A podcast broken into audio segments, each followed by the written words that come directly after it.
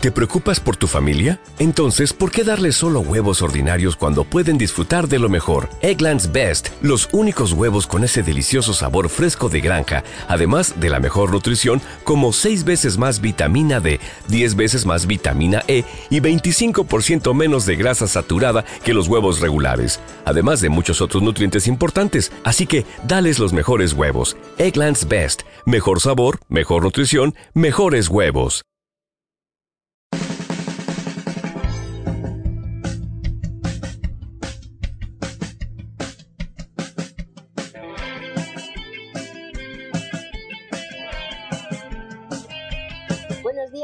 Tardes, buenas noches. Bienvenidos de nuevo al podcast de Ellas.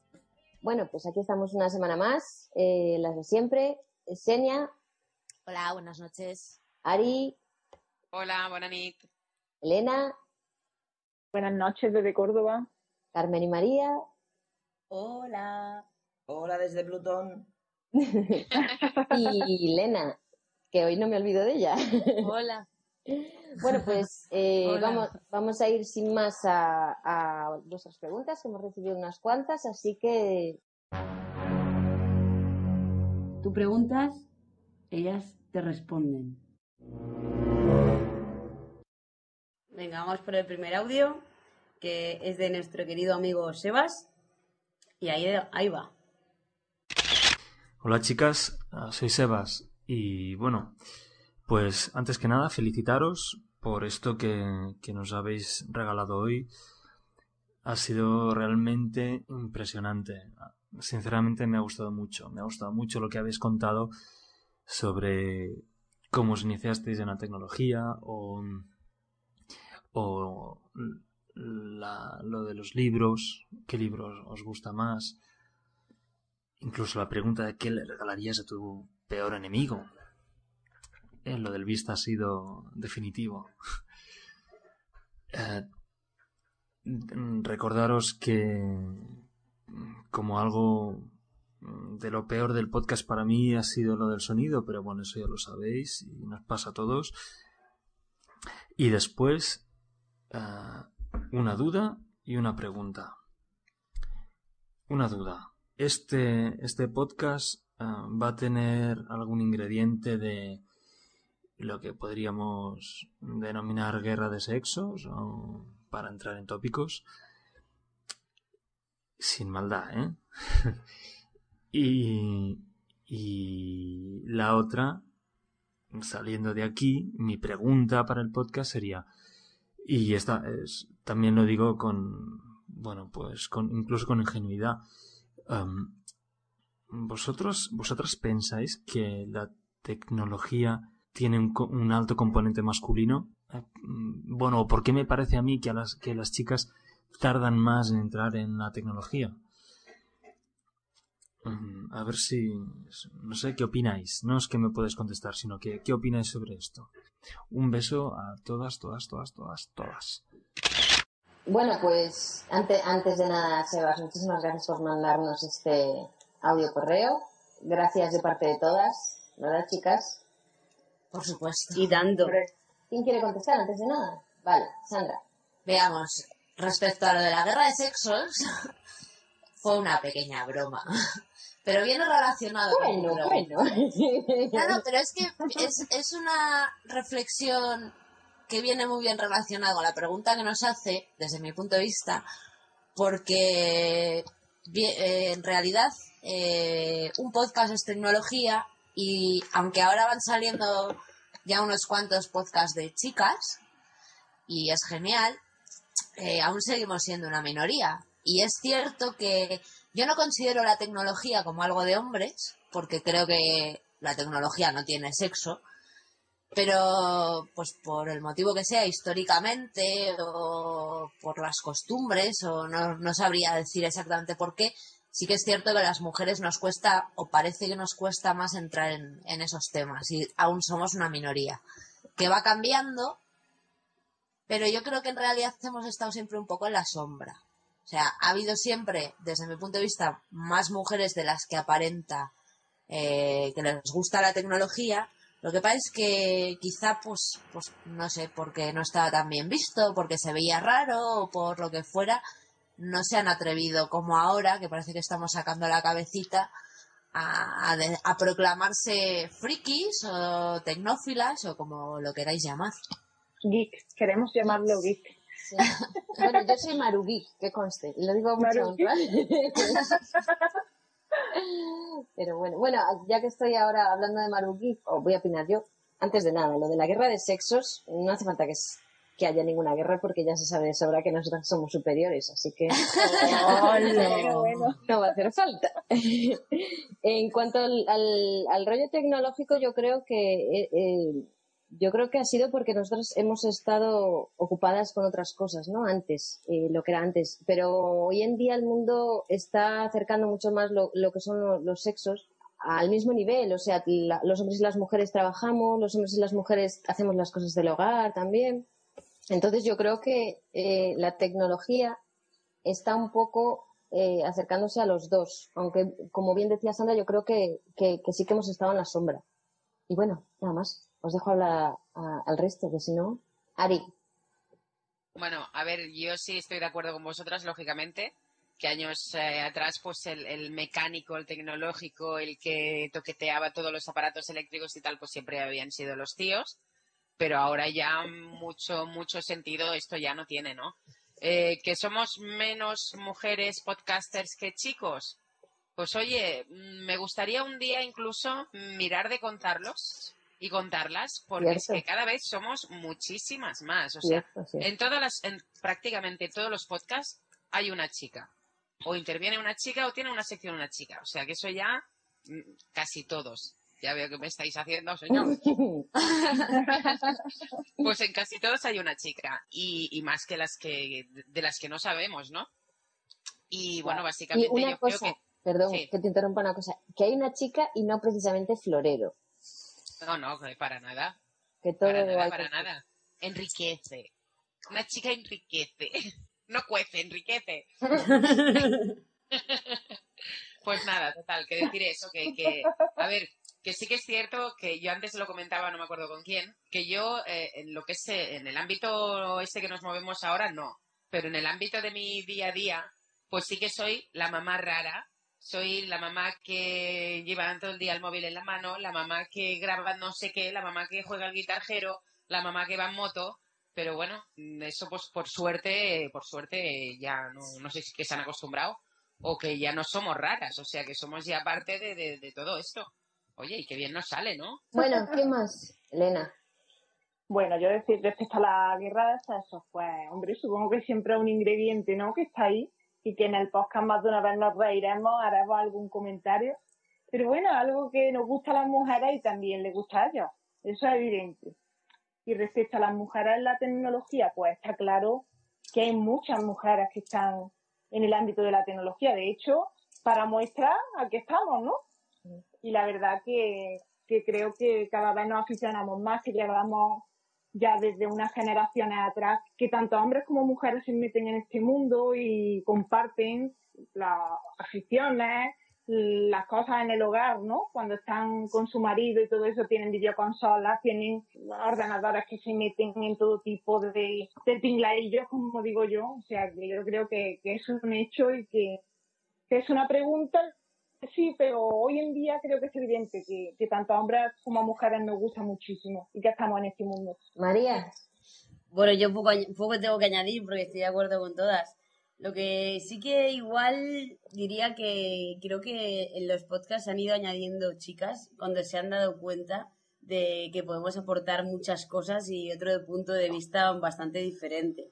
Sí. Entonces, creo que en los podcasts que hay chicas se nota que las temáticas no son siempre las mismas, sino que se nota ya un poquito toque femenino. Entonces, bueno, es eso. Carmen, ¿tú quieres añadir algo?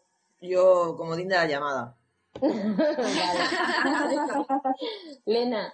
Yo, yo lo que creo es que también tiene que nacer de las chicas. Y yo estoy rodeada de chicas de mi amiga y a ellas no les nace tener un no les nace tener un iPhone o tener internet en el móvil, no les nace eh, todo lo que es la del rollo tecnológico. O sea, mm, somos pocas, pero porque eh, a la, no sé, a la mayoría de las chicas no le, no le atrae, ¿no? El rollo geek. Somos, yo considero eso, vamos. Yo estoy, ya te digo, todas mis amigas me miran con ojos raros, como en plan, ¿qué, qué haces con un iPhone? ¿Qué es eso? Sí, bueno, pero yo creo No que sé, no sé qué pensáis, pero vamos. Por la, men- por la minoría que todavía somos, ¿no? Pero cada vez somos más, gracias a Dios. Claro. Sí, pero es cierto que también conoces a mucha gente por las redes sociales, perdona Elena, y que tienen tus mismos gustos, pero a lo mejor, como dice Elena, los que tenemos alrededor, a lo mejor no todas las mujeres pues la- comparten contigo eso, ¿eh? Que también cierto. es difícil, es cierto. Yo particularmente no tengo ninguna que sea así muy amiga mía, no tengo ninguna amiga cercana que tenga Twitter o que tenga internet en el móvil, sea el móvil que sea, no sé. Yo es lo que digo por mi experiencia. Sí, bueno, es verdad. Yo, es que yo, por ejemplo, en mi caso, reconozco que estoy más bien rodeada de tíos. Y como os dije en el primer podcast, por suerte, eh, mi grupo de amigos, que predomina los tíos, vuelvo a repetir, somos todos muy geeks. Entonces, en mi grupo no es raro. Pero sí que es cierto que cuando sales de ese grupo, hay pocas chicas. En el día a día, ¿eh? Sí, sí, cierto. Eso es cierto. También hay muchos hombres que pasan de todo eso, ¿eh? Mm. ¿eh? Eso también es verdad, ¿eh? También, también. Eh, pasamos con el siguiente audio correo. Pues sí, tenemos otro correo, esta vez desde Payball o Pablo, y vamos a escucharle a ver qué nos cuenta. Hola, muy buenas tardes, señoritas. Mm, Esto es un correíto para felicitarles por el podcast. Me ha gustado sobremanera, me ha gustado mucho el orden y la, todas las sesiones que han hecho. Sobre todo la sesión de Carmen, expli- explicando esta gran mujer, mm, filosofar. Y les voy a preguntar una cosa que siempre me ha, tengo el reconcome, eh, que lo hemos tratado en, en Gravina, pero que no tengo yo claro el por qué. Y bueno, ya que sois tantas mujeres juntas, ¿me lo podéis contestar? No me vale eso de, no, no, yo no lo hago, esto es otra. No, alguna habrá, y si no, conoceré a alguien que lo haga. Y la cosa es, ¿por qué las mujeres van de dos, de dos en dos al baño? ¿Por qué? ¿Hay, hay algo que alguien tiene que vigilar mientras la otra mm, hace sus necesidades? ¿Necesitáis conversación y si no nos sale el chorrete? ¿Por qué? ¿Por qué? Es que, es que no lo entiendo. Mm, mm, explicármelo, por favor. Por favor, lo necesito. Nada, un beso para todas y ahí, a comer cosas rica- ricas haciendo el podcast. Hasta luego. Eh, bueno, Payball, pues muchísimas gracias por tu audio correo y, y ahora pasaremos a contestarte. Así que empezamos como antes. Eh, Sandra, Xenia. Yo, las demás dirán su experiencia, pero mi experiencia, y aunque suene raro, sí he ido al baño acompañada, pero soy una mujer un poco rara y suelo ir más sola. Pero bueno, cuando he ido acompañada, normalmente en mi caso siempre ha sido porque generalmente los baños de los bares están hechos un asco. No suelen cerrar las puertas y es complicado estar en la taza sentada con una mano en la puerta estirándote para que no entre nadie, ¿sabes? Y es más fácil que vayan dos, una se apoye y así te aseguras. Aparte del hecho de que, lógicamente, aunque los hombres, supongo que os lo imaginaréis, las mujeres hablamos de hombres en el baño también. Exacto. ¿Has visto es. a ese que está tan bueno en la pista? Y Ese lo repartimos. Venga, ese para mí, ese para ti. Hay un poco de todo, un poco de tema práctico de sujétame a la puerta para que no entre nadie y hay un poco de cotilleo de, de tíos. Ari. Yo creo, eh, bueno, creo no, mm, al menos yo reconozco, siempre que voy al lavabo, pues si estoy, a ver, depende de ambientes, porque si por ejemplo estoy tomando un café con las amigas eh, de las mamis del cole, pues no voy a decir, oye, ¿me acompañas al lavabo? Porque no, pues me voy sola, ¿no? Pero si estás en cualquier sitio tomando algo tipo discoteca o bar o de copas o lo que sea, eh, normalmente suele haber bastante cola en el lavabo de las tías, lo cual te comporta estar un rato ahí esperando sola sin hacer nada. Y como no nos gusta hablar, reconozcámoslo, será para criticar o no, No. para hablar de tíos o de tías o de lo que sea, da igual. Pero estar sola, pues a mí me aburre. Y si te vas, a, te vas con alguien, pues te pones a, charlar y aprovechas el rato. Ya está. Simplemente para cotillear y para hablar. Ay, para que te acuanden la puerta, pues también, porque realmente la situación esa es chunga, es chunga. Elena, Bueno, pues qué puedo decir, ¿no? Después de lo que habéis dicho. Bueno, está clarísimo que, hombre, todas hemos ido solas al baño, pero que cuando estás en un pub o estás por ahí de marcha, pues siempre se apuntan, se apuntan rápido las amigas o te apuntas. Dices, bueno, ya que estamos, la echamos todas. Pero es verdad que siempre suele haber cola y que también lo piden mucho para charlar, para comentar. Luego en el servicio, pues, como decía Sandra, o sea, imposible de cuclilla, aguantando el pantalón, agarrar, la otra, pues ya le da el bolsito, tú estás de cuclillas con el abrigo para arriba, pero bueno, ya otra situación más aerodinámica, pero claro, cuando ya el bolso, oye, que si tiene un cleaner, te da el cleaner, te comenta, oye, te has fijado, no sé, qué fuerte, qué fuerte, qué fuerte. Y entonces, pues claro, poco más. Entonces ya termina, una da paso a la otra, sujeta todos los artilugios, y ya una vuelve con otra tranquilidad. Si lo estamos sin esas cosas. María, Carmen, ¿qué nos decís? Pues a ver, yo no suelo ir muy acompañada mucho, pero cuando voy acompañada está claro que reconozco y digo, yo confieso que lo principal y lo primero que dices cuando giras la esquina y ya no te oyen es, oye, a que fulanita no sé qué, no sé cuánto, sí, ¿eh? Ya ves, y te has fijado que ahora está coqueteando con no sé quién. Pues. Yo no hablo mucho de chicos, no sé por qué, pero bueno, que de otras cosas sí Bueno, vale. Usted perdone, yo Claro. hablaba de mi experiencia. La diversidad del mundo no la tenemos en cuenta, pero no pasa nada. Mea culpa, mea culpa. Bueno, yo, como soy asocial, voy al baño sola. Porque me revienta estar en la cola del baño teniendo que criticar a la gente. Porque es lo único que se hace. Eso o la típica pregunta, ¿llevo bien el rímel? Y a mí que no me importa. Vamos a ver, a mí qué, más me da. Aparte, no es por nada, pero ir al baño con una tía que va con minifalda es un coñazo, tarda una hora en salir. Y yo entro, meo y me voy. Yo no dedico allí tiempo libre a mirar el alicatado del baño. Entonces, obviamente, como me aburro, yo procuro ir sola. Y si veo que alguien se me pega, alguna nenita, me hago ¡chu! media vuelta. Ay, no, que ya no tengo ganas. Chucu, chucu. Vuelvo y luego voy. Chucu, chucu. Sí, es la táctica del despiste. Ay, que ya no tengo tanta ganas, me voy a ir a esperar un poco. Y tú te estás meando, ¿no? Pero te esperas. Esa es mi experiencia. Tremenda, Carmen, tremenda.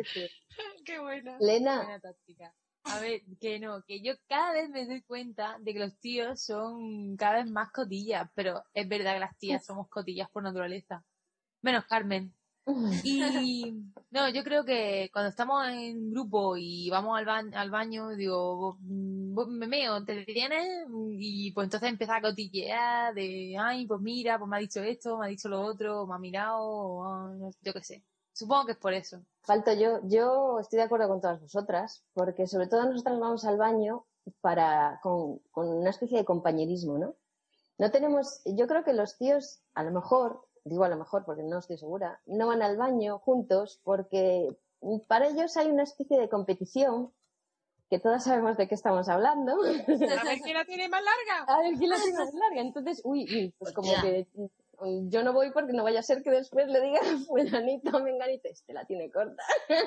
Hay Entonces, que escuchar a chuecados que hablan de las medidas estándares. yo creo que es eso, que nosotras vamos porque es, es otra, es una mini reunión social bastante libre de, bastante no, totalmente libre de hombres. Bueno, es, es una acción, sí. Aunque una reunión social hay que reconocer un poquito rara, ¿eh? En un sitio un poquito extraño. Yo, Sí, yo ¿cuántas añado un confesiones- puntillo. ¿Cuántas confesiones habéis hecho en el baño a una amiga vuestra o algo así? Muchas, muchas. Vamos. Dime, Ari. Digo que yo añado la puntilla de que estoy segurísima, porque a ver, sí, las mujeres somos cotillas, sí. A ver, personalmente, yo no sé en general, yo, cotilla, pues sí, claro, como todo el mundo, te cuentan un chisme o tú cuentas básicamente cosas que te pasan y tal, pues, pues bien. Pero los tíos lo son un huevo. Mucho. Lo que pasa es que Pero no lo quieren sí. reconocer. Yo estoy segurísima que si este tópico no fuera solo de chicas y los chicos también tuvieran la normalidad de, de ir de dos en dos al lavabo, las conversaciones que podían tener allí, es que no la podemos imaginar. Igual es una mentira y ellos siempre van juntos al baño y hablan en el baño y lo dicen para desviar la atención de lo que hacen ellos. ¿sabes? Ahí está. No sé, yo pienso que son menos cotillas que nosotras, desde luego, ¿eh? Pero que el que es cotilla es peor que una mujer. Eso seguro. Yo tengo uno en casa, no voy a decir su nombre. solo- que os, os aseguro que es, es marujona, marujona. Marujona, más que yo, tío. De verdad. O sea, y en eso más de uno y más de dos. Lo que pasa es que no es tan... na, na, na. No, no es cosa de hombres, ¿no? Exacto. Claro. que el marido de mi madre, que no es mi padre, obviamente, eh, eh, ve con mi madre todos los sábados por la noche Deck y el Sálvame y todas estas cosas y él lo ve, o sea, y le gusta. O sea, que son igual de marujas que nosotros. Tanto Sí, que sí. Claro. Sí, bueno, el marido de tu madre, mi novio, querida, no le gustaban esos programas, no le gustaban esos programas, yo tuve una época que no me perdía ni uno, y ahora que yo no los veo, él va corriendo a la tele para ponerlos. o sea, no te digo más. Pues yo ese tipo de marujeo me cansa. Y tú aprovechas y te quedas aquí en el chat, ¿no? Claro. ¿Qué decías, María? Que yo digo que ese tipo de marujeo de programas del corazón, la verdad es que me cansa bastante, porque no hacen más que insultarse y tal, y no sé, faltarse al respeto todo el rato. La verdad es que no me hace gracia. La verdad es que está degenerando bastante la televisión. No, a mí me matan también. Yo por eso dejé de verlos. Yo es que creo que nunca los he visto, porque a mí qué coño me importa la vida de nadie. ¿Ves? Bueno, tú eres ¿Ves? asocial. Tú eres asocial, claro. Y que, y que no les importe la mía, ¿no? Obviamente.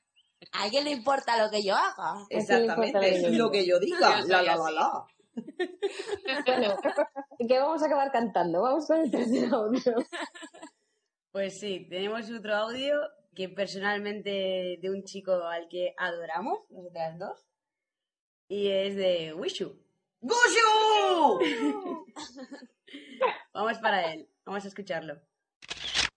Hola chicas, soy Wishu y nada, que acabo de escuchar vuestro primer podcast o capítulo, como queréis llamarlo, y en verdad me ha encantado. Soy, me considero bastante adicto a Twitter como vosotras. Soy de los que tal cual se despierta, tuitea buenos días people o gente o, o revisa los replis que tiene. Luego sobre libros que habéis estado hablando un poco. Yo, uno de los que más me han hecho llorar o directamente coger el libro y no soltarlo hasta que lo he acabado de leer fue el de Los Pilares de la Tierra. Fue un buen libro me pasé un buen verano leyéndolo, la verdad. Me tiré casi un mes con el libro. Respecto a lo que habláis del primer ordenador que entró en casa, por mi parte creo, si no me falla la memoria, fue en el 97. Llegué a casa del colegio y mi padre me dijo, mira lo que he comprado. Y me vi allí una torre, una pantalla y un teclado y dije, ¿y esto qué es? Me dice, ¿es un ordenador? Y digo, anda. Y me quedé tal cual estaba. Le dije, pues vale. Pero ahora, en verdad, desde aquel día creo que empecé a buscar por los juegos que habían, luego que es cuando puse internet en casa y ya al final acabé enganchándome. Y quería soltaros una pregunta, a ver qué me, qué me contestáis, porque en verdad pocos podcasters son los que dedican algún capítulo a hablar sobre algo de libros.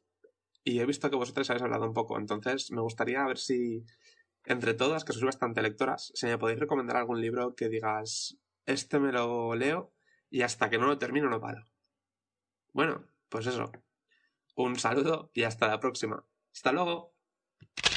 Bueno, pues muchísimas gracias, Wishu, por tu audio.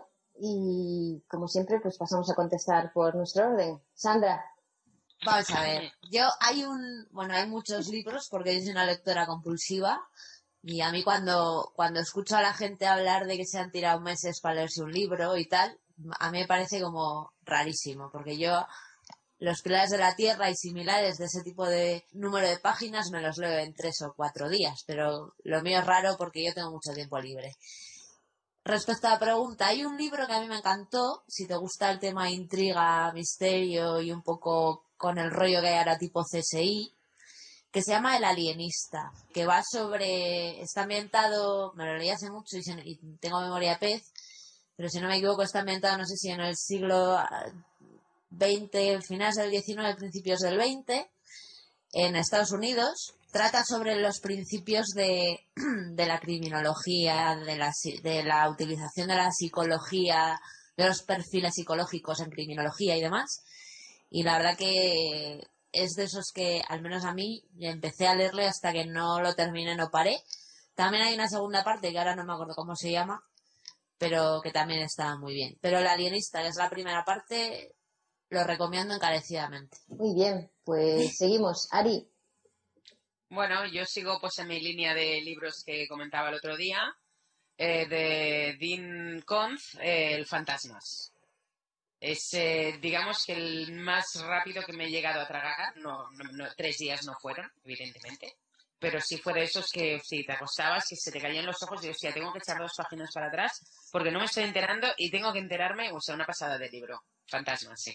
bueno, otro libro más. Elena, Bueno, a mí, como ya sabéis, me gusta un poquito todo el tema de psicología emocional y, y no sé, que cuentan historias, ¿no? Humanas y, y de sentimientos.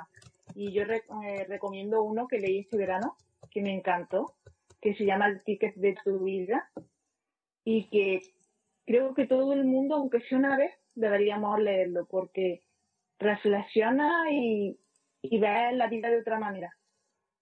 Así que que le guste ese tipo, de verdad, un libro maravilloso y, y que le va a servir. genial, veo que hay variedad.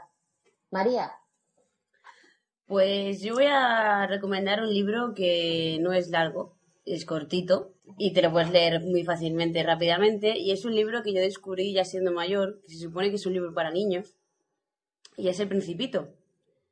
Y bueno, yo soy muy ñoña para estas cosas y creo que es un libro que toca muchos temas de la vida, ¿no? Y en especial la amistad en uno de, de sus capítulos. Y creo que es un libro del que puedes aprender mucho, a pesar de que puedan ser tópicos o tal, pero son metáforas muy chulas que cuando ya eres mayor las entiendes más que no, que no de peque. Y eso, me ha costado decidirme, ¿eh? Pero bueno.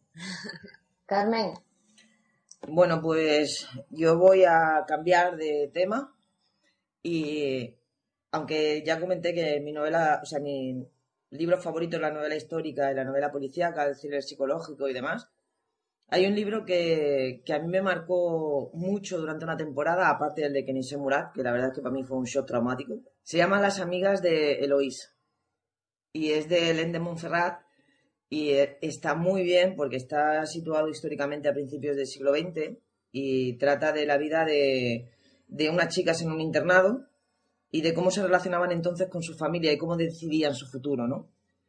Y la verdad es que me gustó bastante. Es, un- es una, una, una crítica social, ¿no? A cómo estaba tratada la mujer en aquel entonces y aunque yo no soy nada feminista ni cosas de estas, me gustó bastante este libro y es rápido de leer. Lena, Sí, pues yo ya dije en el otro número, en otro, en el 01, eh, lo que sea, que, que bueno, que me gustó mucho la de el libro de los pilares de la tierra, que ya lo ha dicho Wishi, que le, que le marcó mucho. Y ahora yo le recomendaría un libro que es de, bueno, pues de, no sé, suspense, policíaco, y a mí, me- a mí me encantó, ¿vale? Se llama Los asesinatos de Manhattan. No sé si, no sé si os sonará. Sí, ¿Os suenan? sí me suena así. Douglas Preston y Lin- Lincoln Chill, creo que eso. Pues los asesinatos de, Mansa- de Manhattan. A mí, a mí ese libro me encantó. Me encantó. Bueno, y quedo solo yo. pues el libro que les recomiendo. Sí. La verdad es que hay variedad, ¿eh? Bueno, yo para, para aumentar la variedad, yo voy a recomendar un libro de lectura muy fácil que me gustó mucho, que lo leí cuando estaba embarazada, por aquello de que te tragas todo lo que es referente a niños. Y este era un poco diferente, porque es uno que sacaron los del hormiguero. Mm, Es un libro de esta recopilación de, frases célebres de niños, y se llama además así, frases célebres de niños. Y he estado buscando por internet y quiero leerlo- leeros dos o tres que hay que son muy divertidas para que veáis. Además es el típico libro que lo abras por donde lo hablas que te lo puedes leer, ¿no? Enseguida. Y bueno, hay uno que dice, con tan solo dos añitos y medio, Marcos, después de que su madre le riñera, fue hacia su padre y le dijo, mamá está enfadada, ¿compramos otra? Son geniales. Y otra, Aida, a los tres años tenía problemas para pronunciar la R, así que su madre le dijo, a ver, Aida, repite. El perro de San Roque no tiene rabo porque Ramón Rodríguez se lo ha robado. Y a lo que Aida le responde, el chucho no tiene cola. Qué bueno. bueno. Y tengo dos más. Eh, David, de cuatro años, mirando el Guernica de Picasso, dijo, pero qué desorden es este. y el último, Claudia, de seis años, le preguntó un día a su madre, mamá, ¿y Jesús en el cielo está en la cruz o está suelto? Y bueno, la verdad, la verdad es que son todas así, son, son frases reales de niños que son muy divertidas porque es que los niños son muy ingeniosos, ¿no? La forma que tienen de expresar las cosas es increíble. Y bueno, ese es el que recomiendo. Tenemos de todo, ¿eh? Sí, es verdad. sí. Y bueno, y ahora eh, ya no tenemos más audio correos, así que vamos a, a preguntarnos nosotras mismas. ¿Y quién quiere preguntar, chicas? Elena. Bueno, yo quería preguntaros, ¿soláis hacer muchas compras por internet? Y si es así, quiero que me digáis qué es lo último que habéis comprado. Vale, pues venga, empieza tú. Bueno, pues yo la verdad que he tenido mucha suerte porque como ya están las rayas aquí, pues me he pedido un iMac de 27 pulgadas, Joder, 4 y 5 con 8 gigas de RAM. Fíjate. Ay, eso- qué felicidad. ¿Todo eso lo ha rebosada. puesto en la carta? Todo eso. y ¿Qué además, chips una, estos reyes? ya te digo. además que me he pedido unas manzanitas también que son como para un blog de notas, pero así en Oh. 3D, de unas manzanitas como muy chulas. Oye, basta ya de chulear, ¿no? Sí, sí, que pasa palabra, pasa palabra. Joder, aquí venga a restregarlo por las narices una y otra vez. Espera. Que mis reyes Ya son ves. malvados, que llevo dos años pidiendo el MacBook Pro y pasan de mí. Los nuestros no encuentran la calle, no pasan por aquí. Yo es que se lo pido al negro, ¿eh? El negro, ya sabes. el negro, el trae sorpresa. ¿Qué será lo que tiene el negro? A mí. A cantar, venga. Venga. Mami, ¿Qué será lo que tiene el negro? Dios mío. Mami, ¿qué será lo que tiene el negro? Bueno, va, ya está, ya hemos cantado, ya me he quitado la espinita, venga. Ya sabía yo que no podíamos Yo, de yo dos. tenía que cantar. Sí, coño, era inevitable. Pues a ver, Cantarina, canta tú, ¿qué te has comprado? A ver, yo mucho, mucho por internet no compro, no porque no me fíe ni nada de eso, sino porque no tengo parné, ¿sabes? ¿No tiene qué? Que no no tengo carné. Dinero. Eso tiene eso. Había entendido carné, digo, hostia, ilegal esta muchacha y lo suelta aquí. Sandra, sí, que yo a plazo me compro hasta la mezquita, ¿eh? Ya, coño, pero que yo soy autónoma y en los autónomos estamos jodidos. Bueno, da igual, vamos a correr un estúpido velo de esos. Vamos a ver. Yo lo último que me he comprado por internet es un streamer. ¿Y qué es eso? Pues su- su propio nombre lo indica, un streamer. O sea, un cacharrito de estos para conectar a la tele con una antena wifi para poder mandar las cositas de ordenador, películas, series, etc, etc, etc, y verlas en la tele. O sea, una especie de Apple TV, ¿no? Sí, sí, pero no es de Apple, no Pero tiene no es de- manzanita. Y es de baratillo, ¿sabes? Uy, pero uy, vaya. Yo veo Antes ahí igual, con ¿eh? sarna, ¿eh? Dilo dicho con sarna, ¿eh? Bueno, de baratillo, ¿no? Que no tiene, que, que no sea, y, y esto mira quién lo está diciendo, ¿eh? Pero que no sea de Apple lo que decir que sea de baratillo. Ojito. Hombre, en comparación es más barato. Bueno, sí, más barato, dos pero no es de baratillo, que no es lo 200 mismo. El Apple TV son 200 Bueno, bueno, yo no sé, ¿eh? Yo al No mes me- voy a pagar muy poco, yo eso es lo que para mi cuenta. Para Bueno, los pues es- una aprovecha. Hombre, claro. Cuando me compre yo un Mac ya te lo restregaré, bonita. Hmm. Bueno, bueno, lo veré como me lo dices desde mi imagen. 27. Oh, Uy, ya empezamos Vale, perdón.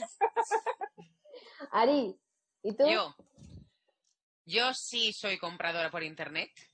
Tampoco tengo carné, como ha dicho la Xenia, también soy autónoma. Pero sí, sí, las compras que hago las hago, las hago prácticamente no en un, no, no, no sabría decir un por ciento, pero, pero compro bastante por internet. Lo último que com- internet, uy, que me ha quedado eso en internet. Eh, lo último que he comprado, pues han sido unas, em, unas eh, libretitas y unos coleteros de estos de fieltro para mis primas y para mí, para el, el cagatío que celebramos aquí, en una web que se llama Sindedal, spam, spam, spam. Muy chula, ¿eh? No, no, yo no la conozco, pero vamos, muy chula. Y, y esa ha sido mi última compra. Que espero que me llegue ya. María, Carmen. Pues yo Siempre tienes que hablar tú primero. sí. Bueno, Carmen, María. Hace tiempo que no compro nada por internet por lo mismo, porque estoy a dos velas. Otra manera de decir que no tengo ni un duro. Pero creo que lo último que compré Que se dice no tienes carné. Lo último que compré fue en una tienda de estas de regalos originales. Y compré un corazón, aquí a la Menda Carmen, que hacías clic y tenía una cosa química dentro y se calentaba. Y es para darte calorcito.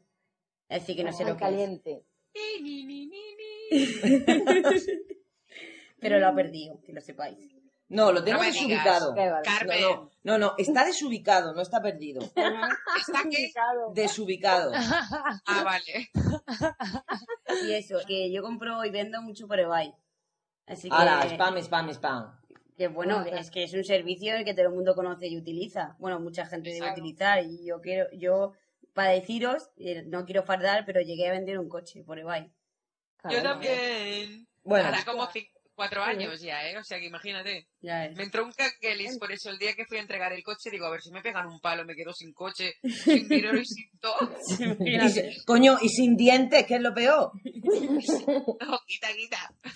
Yo me llevé a mi padre y el chaval le pasó lo mismo y también se llevó al suyo. Nos encontramos los cuatro. Hola, venimos a vender el coche. Hola, venimos a comprarlo.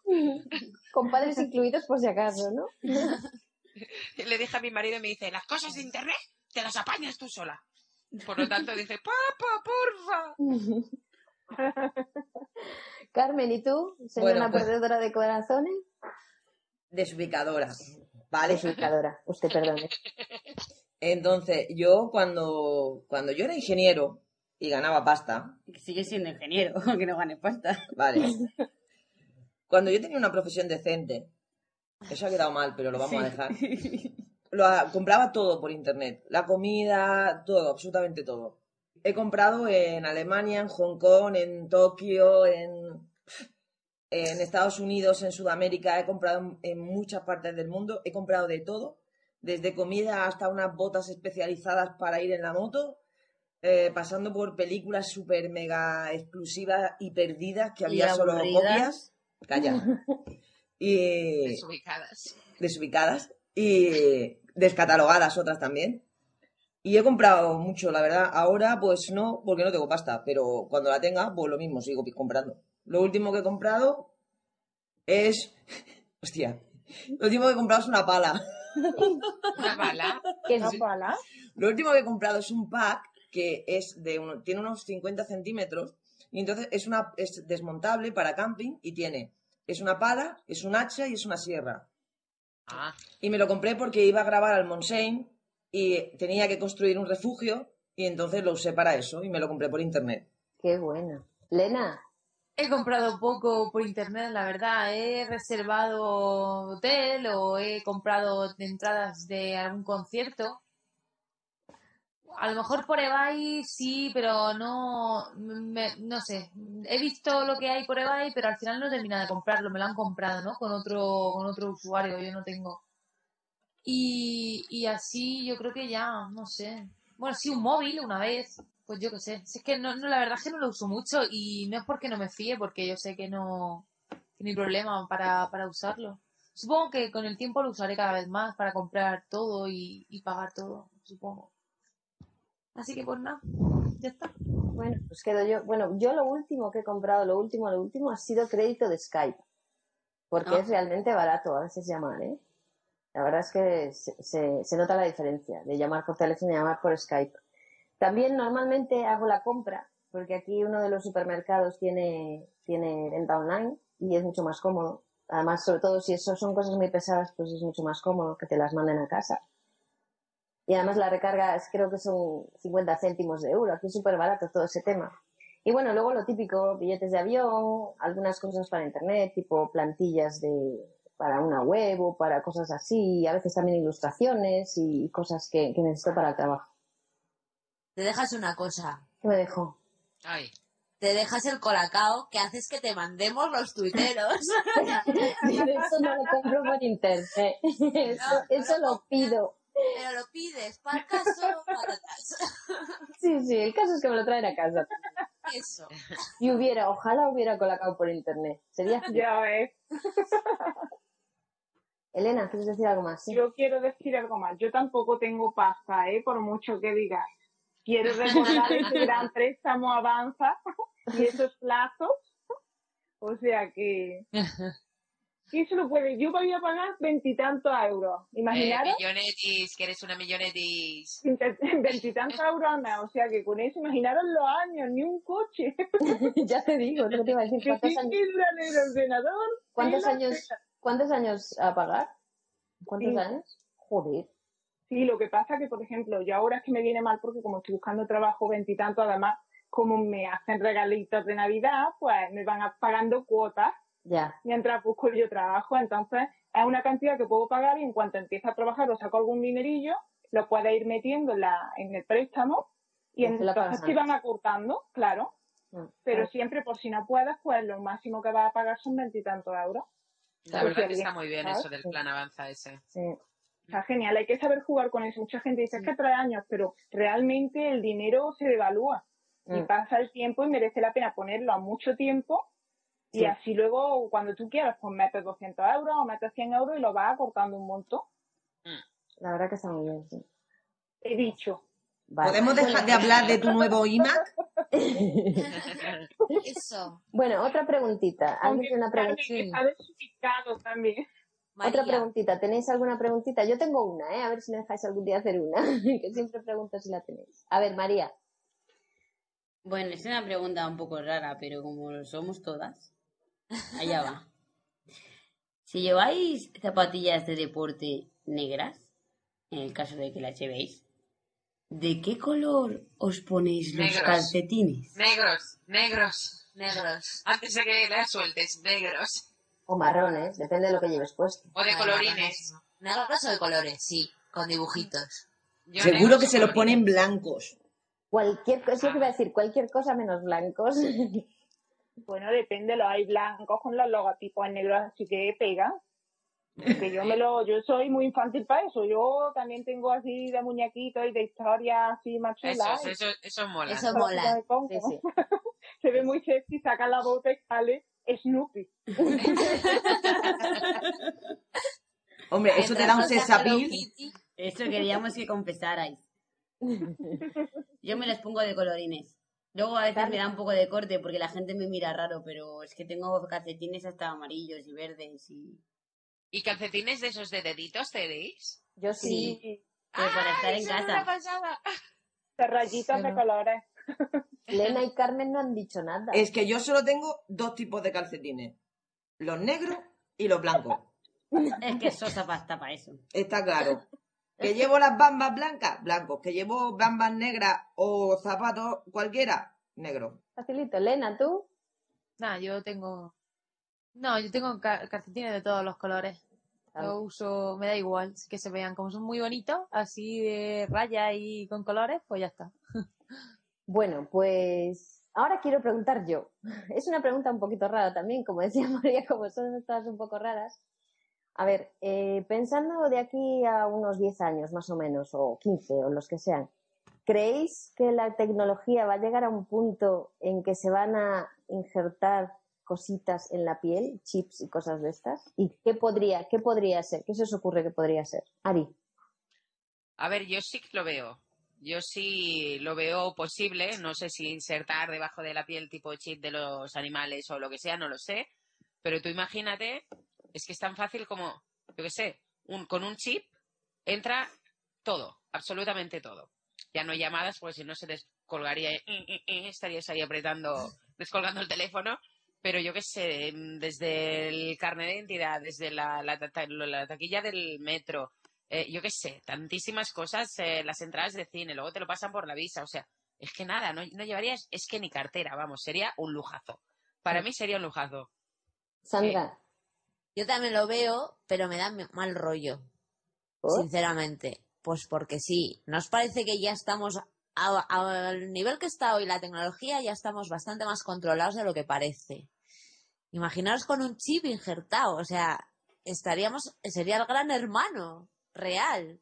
El, No, porque no, no- te tienen por qué estar vigilando, o sea, sería una cosa Por tipo favor, como, Ari. como- no, una tarjeta, como una tarjeta. Sí, pero una no, pero tarjeta. ¿tú Ahí te metes crees? el dedito Yo no me creo, no me creo que si esa yo. tecnología, a lo mejor soy muy mal pensada y confío muy poco en, en la humanidad, pero en ese sentido, pero creo realmente que, que por un lado estaría muy bien por lo que cuenta Ari, pero por otro lado, joder, estaríamos súper controlados. Pero también estarían mal. controlados, ahora. también estarían controlados los criminales, tenlo en cuenta. O sea, solo te da, te da miedo si haces algo mal, ¿no? ¿O no? Claro. Depende de qué tipo de estado estés. Hombre, eh, sería algo muy bueno en cuanto, por ejemplo, a niños que se pierden o que son secuestrados, a gente que, que también es sec- es secuestrada. Pues Pero, sí. ¿os imagináis una cosa? Que morimos si nos pudieran descargar ese chip como un disco duro y acumulase mucha información nuestra. Claro. Pero si ya te has muerto, ¿qué más te da? Hostia. Bueno, digo yo. podríamos siempre borrar caché, limpiar caché, para que no encontraran según qué cosas. Ahora, si te mueres de accidente, cagada, cagada. Porque ahí, ahí te lo pillan todo si no te da tiempo de borrar. Eh, María, Carmen, ¿qué decís? Yo prefiero, a ver, a mí también me da mal rollo y yo realmente no lo veo. Yo creo que el mundo en general es más escéptico que para esas cosas, porque recordar que los frikis somos una especie aparte. Entonces, yo lo que sí que me gustaría que lo veía, lo vería como más, igual más práctico, sería con las huellas digitales, con la retina. de- Yo creo que incluso me molaría más. No sé, porque bueno, huellas tiene todo el mundo y aunque te las puedas quitar o tal, de los ojos no te los puedes quitar. Me molaría Ojo, más el, eso. otro- el el otro, el otro día salió que sí, ¿eh? Que te los puedes A quitar. uno en una serie le arrancaron el ojo para abrir una puerta. Bueno, sí, sí que se ve en la película, pero esa bueno, serie la vi yo. también te pueden arrancar, te pueden arrancar el chip y, y hacerse pasar por ti igual. No, pero por eso decía que, a ver, se ha dicho chip implantado, pues como puede ser eso, imagínate pues pagando pues así, metiendo el dedito o con la retina y eso, pero que sería una manera de digi- digitalizar todo, bueno, todo, es que todo. Me habéis dejado pensando el rollo este de que, Y que te controlen. de limpiar la caché. A ver, yo creo sinceramente que el mundo tiene, tiene ciclos. Tiene ciclos en los que avanza muy rápido y ciclos en los que avanza muy despacio. Entonces, dentro de 10 años creo que todavía nos queda por sacar mucha tecnología que está en centros de investigación y que probablemente esté muy desarrollada ya. Aquí en Barcelona hay un sitio donde hace 5 años en los que ya se paga con un chip implantado debajo de la piel. Entonces, sí, es en el es un sitio que se llama Baja Beach y tú ¿Con, con qué tipo de información? eh, ¿El Baja es Beach? ba- bancaria, sí. Tu información bancaria. bancaria la pasan por un chip. Joder. Entonces, en Baja Beach es un sitio de venta de carnaza, ¿vale? O sea, la gente va con muy poca ropa. Entonces, obviamente era un problema donde llevaba la gente la tarjeta de crédito. Se inventaron implantar debajo de la de la me piel estás hablando del Ba- el Baja Beach, Baja Beach. El Baja de- Beach. de- Eh, Baja. Beach. Pues aquí ya se, esto ya se hizo, además salía en la tele y era, fue bastante conocido. Yo creo que tenemos que avanzar y la, por la general y por cómo va siendo el movimiento pendular de la civilización, creo que todavía nos queda un peldañito más a subir antes de eclosionar. Y lo veo posible que dentro de 10 años estemos bastante localizados y bastante cuadriculados en este sentido. A mí personalmente no me da miedo porque pienso que hoy en día cualquiera que te quiera vigilar o que o si el gobierno te quiere vigilar lo va a hacer de todas maneras Sí. igual. Sí. Y sinceramente pienso que si no tienes nada que ocultar, ¿qué más te da? Ujú. En cuanto a que haya un chip que pueda almacenar tus pensamientos, creo que de momento, como no entendemos cómo funciona el cerebro, tenemos esa ventaja. Con lo cual nos pueden controlar dónde vamos, pero no qué pensamos. Así que yo creo que sí. Creo que todo se va a hacer más pequeño y más uniforme y vamos a poder acceder a mayor número de medios con el menor mínimo espacio posible. Es más, pensar que a día de hoy tú puedes pagar con el en Japón tú puedes pagar con los chips que llevas en las zapatillas. ¿Eh? O sea, igual que Nike sacó la zapatilla, o sea, el implante este que tú puedes meter en la zapatilla y que te ayuda a correr y que te No dice cuántas implante, es un implante. chip. Bueno, es un chip en la zapatilla, es un implante en la zapatilla. No es un implante, es una pieza que pones y quitas. Vale. Dejémoslo ahí. Bueno, es- Pues igual que eso funciona para, para esto, también funciona para que hay determinado estatus social allí que, que paga así. Y aparte es que hoy en día, o sea, por favor, Sater Construcciones hace años que a sus trabajadores los controla la entrada y a la salida y cuánto trabajo hacen por la huella dactilar. Entonces, esto no queda tan lejos. ya. Yo creo que tampoco queda tan lejos. El tema que dices tú de lo de las zapatillas en Japón, eso lo hay aquí. Hay un banco que lo tiene, que te, era, un- era un llavero y un rollo que le pegabas detrás al móvil y que simplemente no llevabas ni la tarjeta ni nada, simplemente en- lo pasabas por una banda que tiene en los supermercados y otras cosas y pagas así. Eso ya lo hay aquí. Eh, antes de que diga algo Elena, ya que estoy yo hablando, pues yo voy a comentar que yo, como Carmen, no lo veo nada, nada lejano y además nada descabellado. Y precisamente estoy de acuerdo con ella en el que si no tienes nada que ocultar, yo creo que todas estas cosas nos pueden facilitar bastante la vida y sobre todo lo que comentaba antes a la hora de, de- buscar y encontrar a gente, ¿no? Eh, Elena, ¿tú qué dices? Pues yo creo que avanzaremos en ese campo, pero, pero no sé, me, me da, me da mal rollo en el sentido de que me recuerda a cuando le ponemos los chivos a los perros. Sí. Y yo, yo qué sé, es como un poco mal rollo, en plan, ¿le has puesto el chip ya? En plan, ¿está ya, eh, no sé, controlado o no sé? ¿Y si se te Mola el rollo de poder pagar con... No, sí, por supuesto, no, no. Sí, eso sí, pero nosotros, no sé, se supone que somos distintos, tenemos nuestra propia autonomía. Los perros, es, un perro doméstico es, es doméstico y está acostumbrado a vivir ahí en su casa y que el amo le ponga el agua y la comida. Nosotros somos autónomos en el sentido de ¿Vosotros que... creéis no sé, que somos poner- autónomos? Si llevamos siempre un móvil que, es- que tiene GPS y nos tienen igual de localizados. O sea, de autónomos ahora mismo No, con un móvil en la mano no tenemos nada. A no ser que sea un móvil que no tenga GPS y que no tenga nada, pero de todas formas, De todas maneras, aunque el móvil tenga GPS, ya. pueden controlar el último nodo de acceso a la red si has hecho una llamada. también. O sea, que da igual. Sí, que yo a lo que me, a lo que me refiero es que a un perro se pierde y no sabe y no sabe explicar dónde está su casa. Para eso necesita el chip, el- Y el para, niño para que la gente Un crío tampoco. para que la, que la gente que lo encuentre, bueno, pero un niño desde, desde siempre empiezas a decirle, pues tu calle se llama así o, o te llamas así, ¿no? Pero Elena. en cambio nosotros, yo que sé, lo veo diferente. Ahora, sí veo bien el hecho de poder pagar con, con el- la- las huellas o, o la retina o cosas así, pero, pero insertarme algo eh, dentro de mi cuerpo me parece un poco raro. No sé. A ver, piensa una cosa. Hablamos de insertar y no estamos diciendo que te vayamos a quitar el riñón para ponerte un chip. ¿Vale?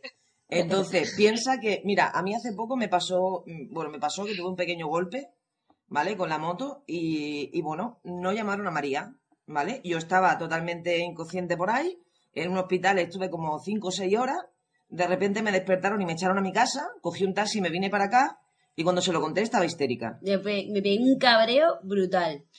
Si yo hubiera llevado algún tipo de identificación en el cual se mencionara que la persona de referencia era ella, no hubiera pasado esto. Ahora ya lo lleva. Sí, ahora en mi cartera está todo llena de post-it, mi mochila está toda llena de post-it que dicen que la avisen a ella. Pero, a ver, no hablamos de que de eso, hablamos de que, yo qué sé, que te puede pasar cualquier cosa. Es que en un accidente no tiene que pasar. A mí no me pasó nada. Incluso mira, en el extranjero, que estás en el extranjero y te pasa algo de viaje o lo que sea. exactamente, que te, que te Pero- secuestran como a la gente esta de Mauritania. Es que te pueden pasar mil cosas. pero, pero si tiene un accidente, por ejemplo, ahora lo que dicen es que ponga un apartado, vamos, en la guía de contactos del móvil. ¿Y si se te rompe el móvil? No, a mí no me miraron el móvil, ¿eh? Ah, Porque en mi móvil yo tenía a ella como persona de primera emergencia. Y el móvil no, no lo miraron. Miraron, me miraron la cartera por si tenía alguna alergia o marcaba que yo tenía alguna cosa. Y nada más, Santo Tomás. Porque yo creo ¿Y que cómo lo tiene pensaron que no era urgente. señalado? ¿Cómo Eh, lo tiene realmente ahora señalado el a quién tienen que llamar? Lo tengo eh, como ICE, como urgencia, como llamar primero. En la cartera tengo... Es que claro, depende de quién te toque, te toca un espabilado o no. Claro. Lo tengo marcado de un montón. Si es que tengo como 10 o 15 registros en el móvil que avisan que la llamen a ella. Tener Cuando te, llama, cuando te llama María, ¿cómo, ¿con qué registro te sale? Porque La coñazo de mi mujer sale. Tener en cuenta que aquí la, mi señora esposa es andaluza y es más exagerada que todo lo que te digo. O sea, que de 15 nada. espera, que me llama la ICE. Bueno, En pues, eh, Ari, tú estás preguntando si, te lo, si nos lo pondríamos, ¿no? Sí, yo, yo, Yo preguntaba, en el caso de que saliera implante, a ver, huellas dactilares y eso, pues ya la llevas y no tienes que hacer nada. Pero en caso de que saliera un, un pequeño implante, ¿os lo pondríais? Yo sí. Ni de coña. Yo sí. yo también, yo sí. Yo sí, sí. yo sí. María. Yo no. Yo creo que no. Sandra dice que no. Ari sí. Yo digo que sí. Yo digo Eh, que por ahora no. Elena no. María no. Eh, Carmen sí. ¿Y Lena? Yo digo que me lo expliquen todo y que a lo mejor. Qué bueno. Y después de esta ronda de preguntas tan interesante, la verdad es que el último tema ha creado debate y es, es- ha sido bastante interesante. Pasamos ahora a nuestra querida Carmen con su historia de, de esa mujer. Que en este caso tenemos a, a la reina faraón eh, Hatshepsut. Historias de mujeres. Pues adelante. Bueno, pues yo he elegido esta, este personaje para empezar porque fue una de las primeras luchadoras porque el reinado no pasara de varón a varón, sino que ella quería instaurar una línea femenina.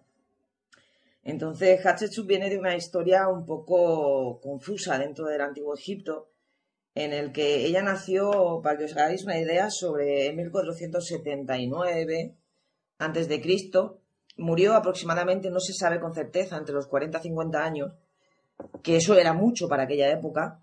Reinó durante 22 años, que eso era muchísimo. Y ella proviene de una familia en la que, bueno, eh, se estableció una línea real en la que había una teocracia muy fuerte y su madre se casó con Tutmosis I. Su madre era Ahmose, que se consideraba esposa de Dios, dícese que era como una persona que estaba al servicio total de Amón, que era, bueno, en su día era el, dios egipcio que más séquito tenía.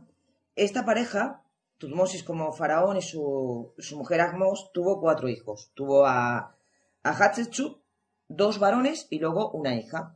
No llegaron a la edad, a la edad adulta nada más que Hatshepsut. Murieron los demás. Tutmosis resultó que cuando él quiso dejar el... Bueno, él quiso no, cuando se estaba muriendo ya, el pobre, de viejo, él quería que su hija Hatshepsut se cogiera eh, el poder. Entonces lo que hizo fue, la nombró esposa de Dios como línea real y dijo, vale, voy a intentar de todas maneras que mi línea de sangre real quede en mi hija. La formó y la educó. ¿Qué ocurría? Que cuando, claro, Tutmosis murió, allí venga a formarse un séquito y como era muy habitual que hubiera mucho tipo de concubinas, cortesanas, se llamen como se llamen, resulta que Tutmosis primero con una, una segunda esposa, que es lo que se llamaba entonces, había tenido un hijo, un varón, hubo una gran intriga dentro del palacio para evitar que Hatshepsut se quedara con el reinado y entonces nombraron a Tutmosis II. Como venía de una segunda línea y a Hatshepsut esto le sentó fatal, porque a ella su padre la había preparado para el trono, para calmarla a ella, porque obviamente no se la podía tener enfadada, porque, bueno, se la consideraba una deidad, se la consideraba descendiente de dioses, pues se la casó con, su, con Tutmosis. O sea, imagínate, te casan con el hijastro de tu padre. Ella no estaba nada de acuerdo, aparte de que personalmente se sintió bastante apartada de todo lo que era a lo que ella se le había enseñado, que era que ella podría llegar a reinar en Egipto. Pues nada, ella aceptó, pues vale, ¿me tengo que casar con Tutmosis? Pues yo me caso con Tutmosis. Se casa con Tutmosis II, eh, pensando que ella iba a tener algo de poder, pero seguía habiendo estas intrigas palaciegas en las que no se le permitía tener poder, y tuvo una hija, que se llamaba Neferura. Esta hija, ella también la preparó para coger la línea real, pero cuando Tutmosis murió, eh, resulta que con otra concubina había concebido un varón, que es Tutmosis III. Total, que Tutmosis III lo bueno que tenía era que era muy pequeño cuando murió su padre. Y entonces ella dijo, vale, pues yo como soy la madrastra, digámoslo así, de Tutmosis III y es demasiado pequeño para reinar, cogió las riendas de, de Egipto. Su, su, antecesor, su padre, había sido un hombre muy belicoso, había estado siempre en campaña. Había llegado al Éufrates, había luchado con los Ixos, había ampliado muchísimo el imperio. Y Hatshepsut la habían educado para ver un poquito más allá, para ver la belleza. Ella tenía una persona que se ocupaba directamente de su, de su formación, que se, llama, se llamaba Senemut, que este hombre era arquitecto y entonces le enseñó a ver la belleza en las construcciones, a ver la belleza que realmente podía llegar a tener Egipto. ¿Qué ocurrió? Que, claro, ella vio que podía mm, ser la reina regente, digámoslo así, la faraona regente, mientras Tutmosis III era segundo, y pegó un golpe de poder. Dijo, ahora que estoy aquí como medio regente, habló con el templo de Amón a través de, de, bueno, de otro gran eh, eslabón que para que ella llegara al, reinado se juntó no solo la formación que había recibido de su padre, sino el hecho de ser por línea real hija de faraón, nada de concubina ni segunda esposa ni nada, con el hecho de que junto a ella había un visir que era un sumo sacerdote de Amón que tenía muchísimo poder en Tebas, muchísimo, y se aprovechó de, bueno, se aprovechó de esta relación que tenía con él y que él la consideraba una persona suficientemente capacitada para reinar, como para ella declararse directamente hija de Amón. O sea, pasó de ser la esposa de Amón, digamos, en un segundo término, a declararse hija de. ¿Qué ocurre con esto? Esto era lo único que podía hacer a un faraón faraón. Con lo cual ella acopió todos los títulos que se podía tener como faraón, excepto el de toro poderoso. No todopoderoso, sino toro poderoso. Porque en aquella época, un faraón, cuando era nombrado faraón, tenía que luchar contra un toro y tenía que sobrevivir a la lucha contra el toro. Ella no lo hizo, pero todo lo demás sí que lo cumplía.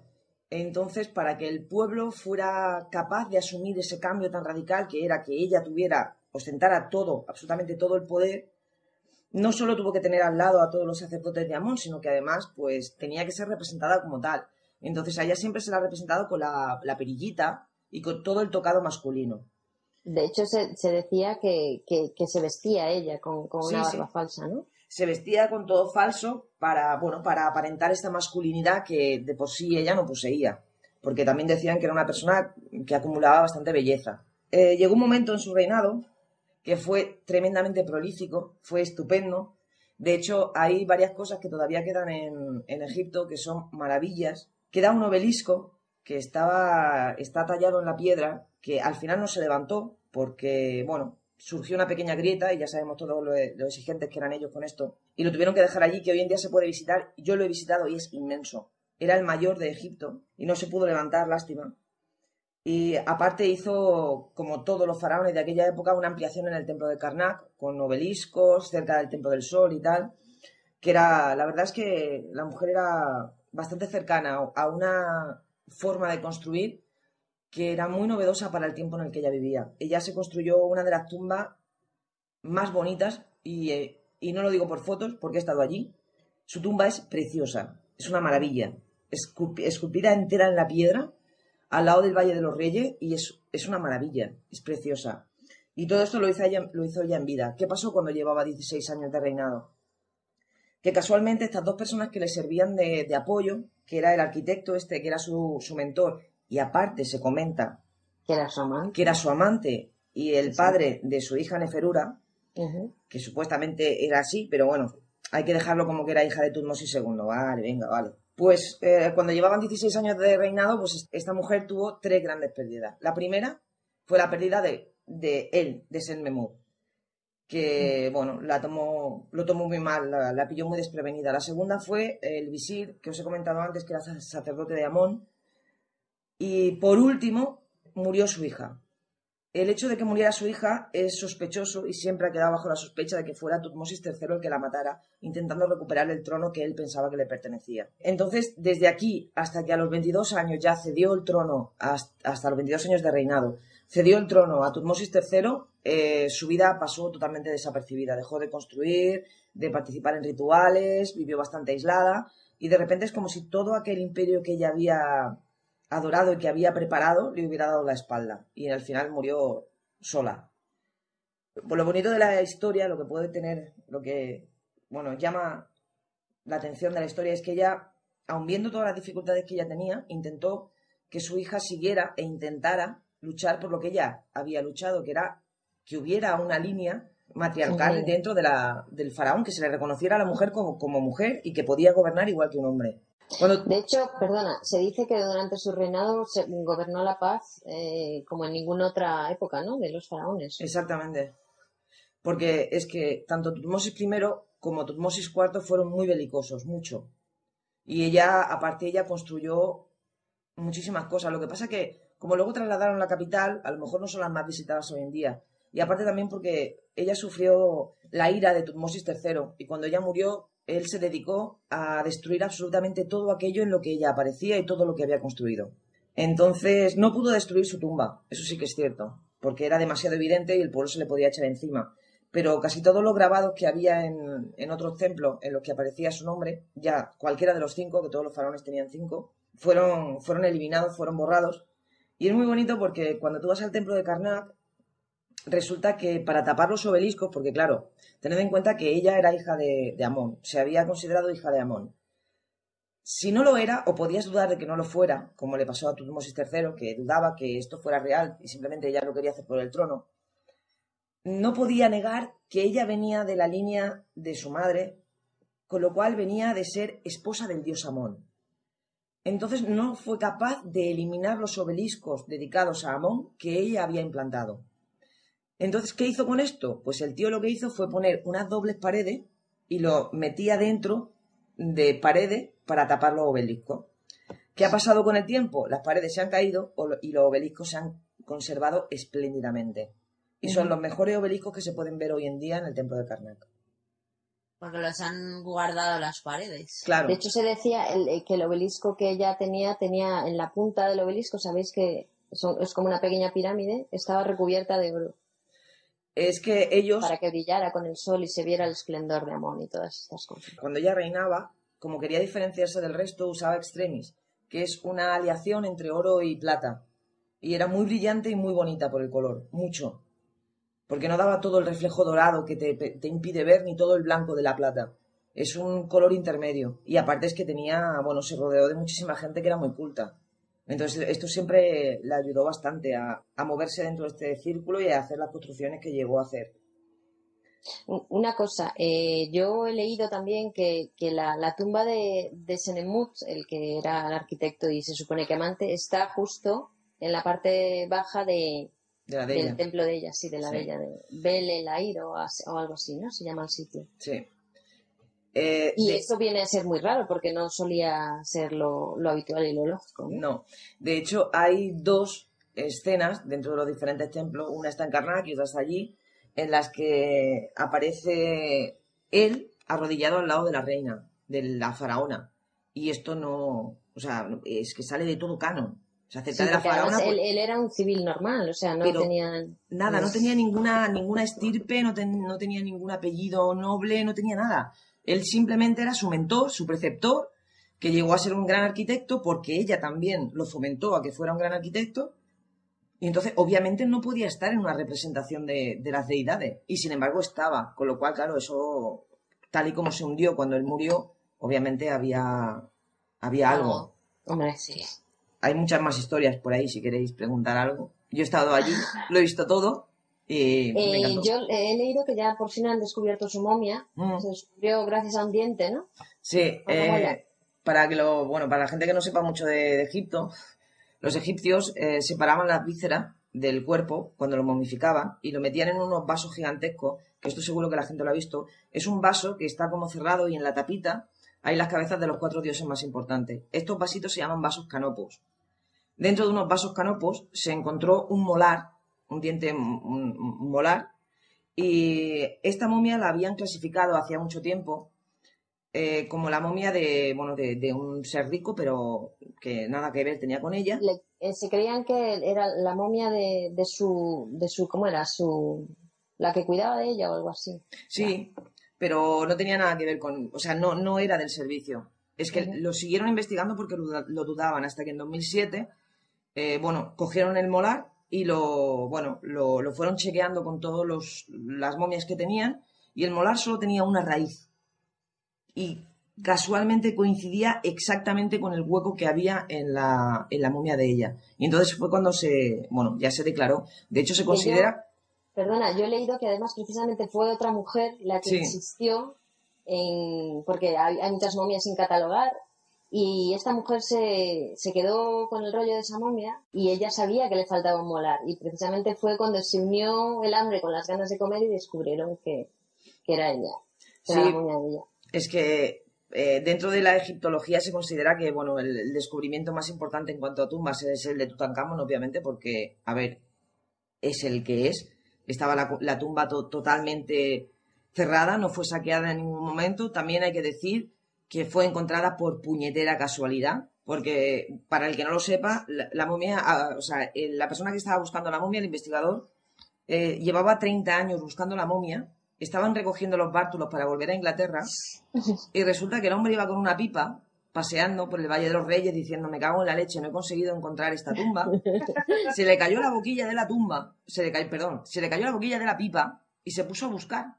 Y resulta que encontró una escalera y dijo, hostia, ¿qué es esto? Una Siguió, sí, sí, siguió la escalera y la encontró. ¿Qué pasaba? Que para abrir la tumba de Amenhotep, todos los residuos lo habían echado encima de la Mm. tumba de, Tutankamón. de, Tutankamón. de Tutankamón. Entonces, claro, era un sitio donde no había, no se les se había ocurrido mirar nunca. Y de ahí que ya, se- obviamente, la expedición se quedó, se, ab- se abrió la tumba y se descubrió lo que se descubrió, que es fascinante.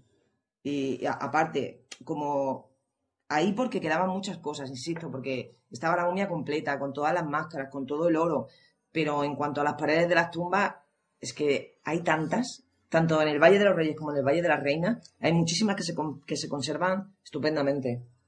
Yo quiero hacer una pregunta de torpe. Venga, ¿Por qué se conoce más a Cleopatra que a Hatshepsut? porque Cleopatra fue la última. Además, Cleo- Cleopatra, eh, Cleopatra venía de la, de la saga de los Ptolomeos. Ya eran mucho más abiertos, ya tenían dentro De toda la vida. De toda la vida. Ptolomeo, Vale. todo me suena. Ptolomeo de toda la vida. Ptolomeo por aquí, Ptolomeo por allí. A ver, te explico. Se conoce por dos cosas. Primero, por, por la fascinante historia que tuvo con Marco Antonio y con César. Y, y porque fue la última.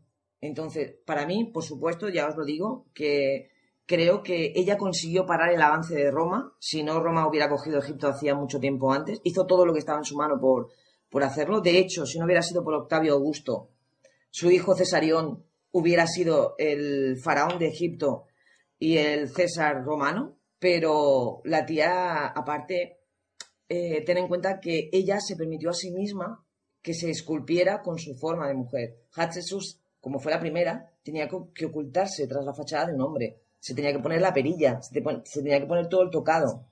Sí, tiene, tiene algunas esculturas de, su- de, su- de sus primeros años de reinado que está como mujer, pero, pero luego se convenció y dijo, no, aquí tengo que aparecer como un hombre. Claro, entonces eh, eh, es esto, o sea, aparte Hatshepsut era como que era un mito, ¿no? Porque en realidad hay mucha, o sea, las fuentes que te indican eh, la fecha de su nacimiento y la fecha de su muerte son totalmente aproximadas. O sea, no va, no va a haber nadie que te diga que, que estuvo o que vivió, o sea, se estima que vivió entre 40 y 50 años. No se sabe más. Se, se dice que 50, sí. Se sabe que reunió 22, porque eso sí se sabe. Hmm. Porque eso sí se, se esculpía en la piedra, esa historia. Pero nada más, o sea... Pero si Tutmosis III borró todo su rastro, ¿cómo se sabe? No, no todos. todos no pudo. Hay, hay, claro, hay zonas, por ejemplo, dentro de Karnak en las que él no pudo picar su nombre en la piedra porque era lugar sagrado. Es que, claro, Las tumbas eran son intocables, siempre.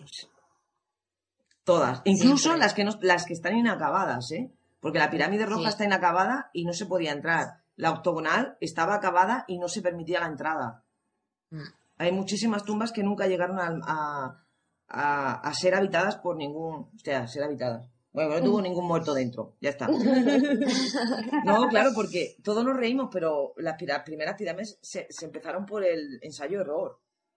Y, y es Claro. así. Entonces tú vas y, y, de hecho vas a Giza, ves las tres pirámides de Keos, Kefren y Querino. De hecho, te pones delante, las tienes las tres con las nueve que tienes de las nueve reinas que están alrededor. Y si miras un poco más al fondo, ves cerca de seis pirámides más que, bueno, pues a la faraón no le gustó. Una porque estaba muy inclinada.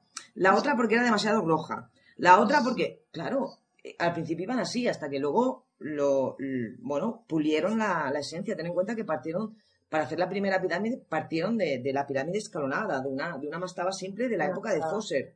Sí.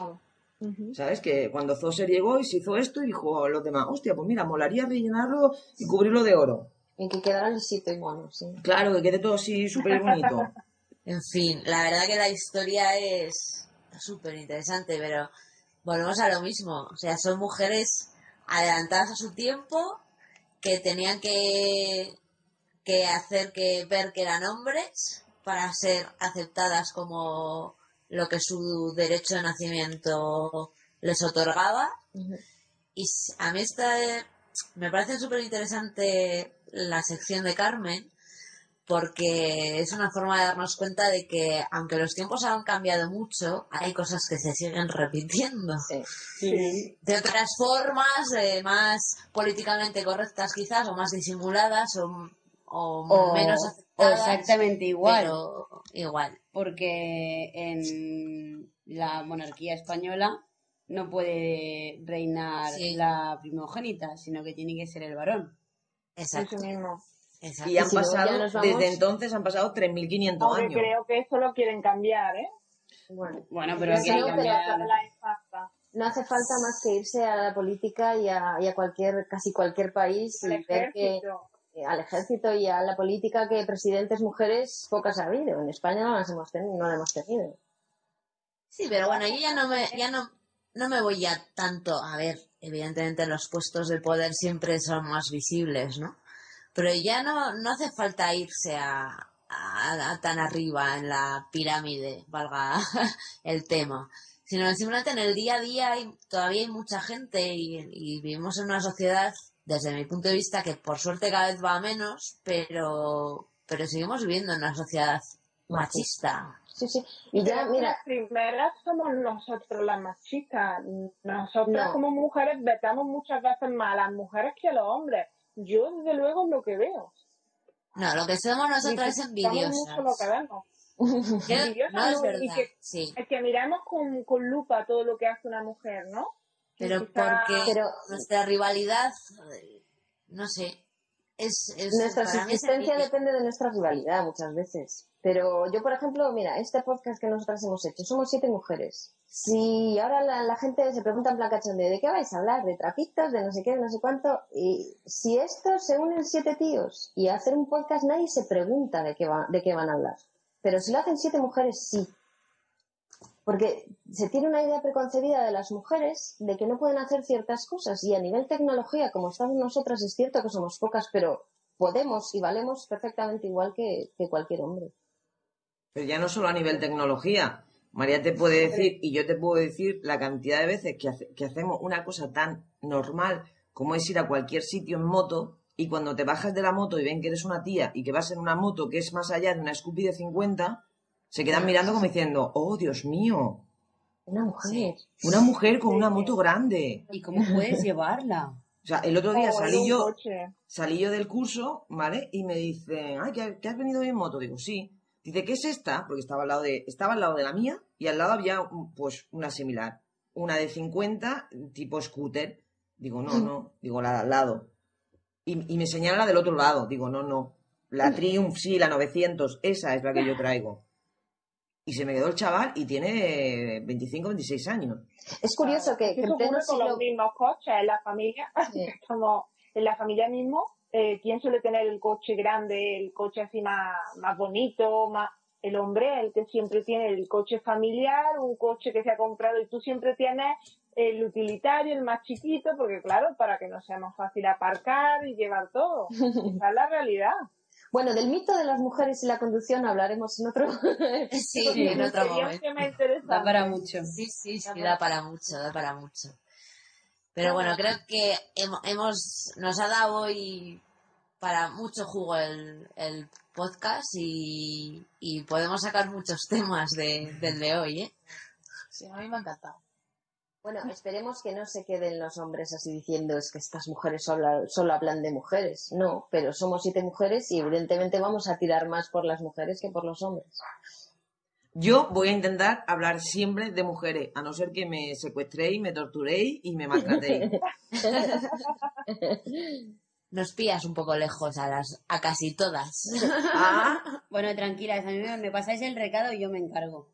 ya va la chulita. Bueno, chicas, creo que, a ver si no nos extendemos mucho más, porque si no María o Carmen van a tener que cortar más de lo que nos, nos gustaría. Así que yo creo que va siendo hora de despedirnos. No sin antes decir, dar muchísimas gracias a todos, a todos los que nos habéis mandado los audiocorreos, pero sobre todo a todos aquellos que nos habéis dado esa bienvenida tan calurosa que nos ha dejado flipadas. Y, decimos flipadas con letras mayúsculas porque la verdad es que no nos, esperábamos esta bienvenida. Y eso, darle las gracias a, todos y a todas los, nuestros seguidores en Twitter, en Facebook y en, todas partes, en el blog y, donde sea. Así que bueno, chicas, creo que llega la hora de despedirse. Vamos a recordar nuestras formas de contacto. El mail es hola arroba e jazz.com. También nos podéis encontrar en Twitter. Esta vez es, hemos cambiado el guion y en vez de ponerlo en normal está abajo, así que es e-jazz. Y bueno, aparte también tenemos un grupo en Facebook y también, aparte de poderos bajar el podcast por iTunes, está en Miro y está en iVoox. Y nuestra web. Y nuestra web también, por supuesto. Es e-jazz.com. Bueno, chicas, y nos despedimos. Mm, Bueno, me despido yo primero, ya que estoy hablando. Eh, bueno, la verdad es que una gozada otra vez estar con todas vosotras. Es, es un, para mí es un, un lujo poder hacer un podcast con vosotras, porque además de divertido es entretenido y es muy interesante. Así que bueno, me despido hasta la próxima, no sin antes felicitaros la Navidad y el, y el Año Nuevo, que lo de siempre, que, que bebáis mucho champán y comáis mucho turrón, los que podáis y las que podáis. Y bueno, hasta la próxima. Bueno, pues yo también me despido. Os felicito las Navidades, el Año Nuevo y todas esas cosas que se que tocan en estas fechas. Y sí quisiera decir que se nos olvidó un poquito en el primer podcast y ahora estábamos en camino que nuestra intención, para aquellos que nos habéis preguntado, es que en principio el podcast salga una vez al mes.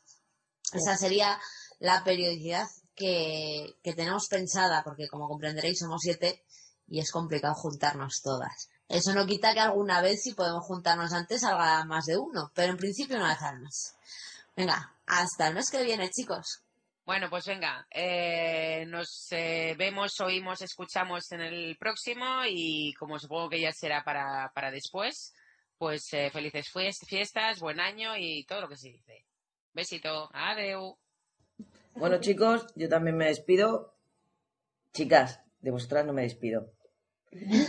Pero no, fuera coñas, que tengáis una buena entrada de año, que, que no comáis turrones, que luego el culo crece y estamos como estamos.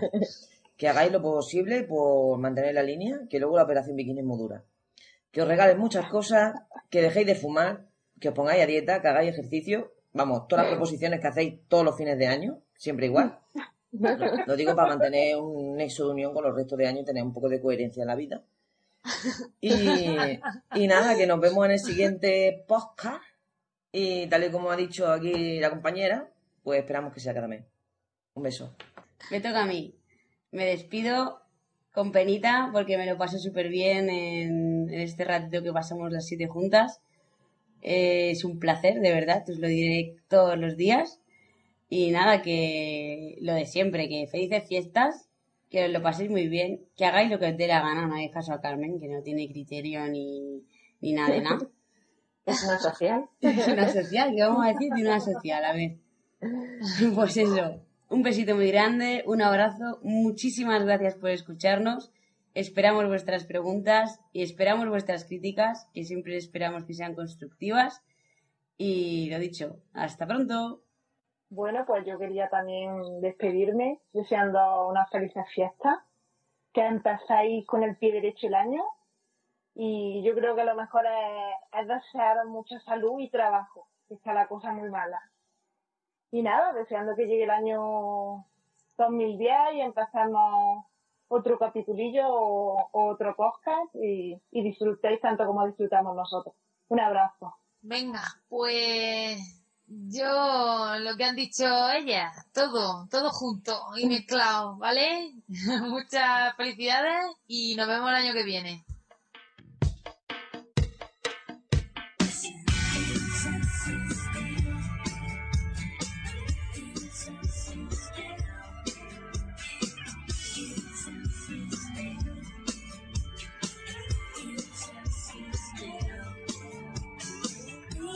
we have heard on high.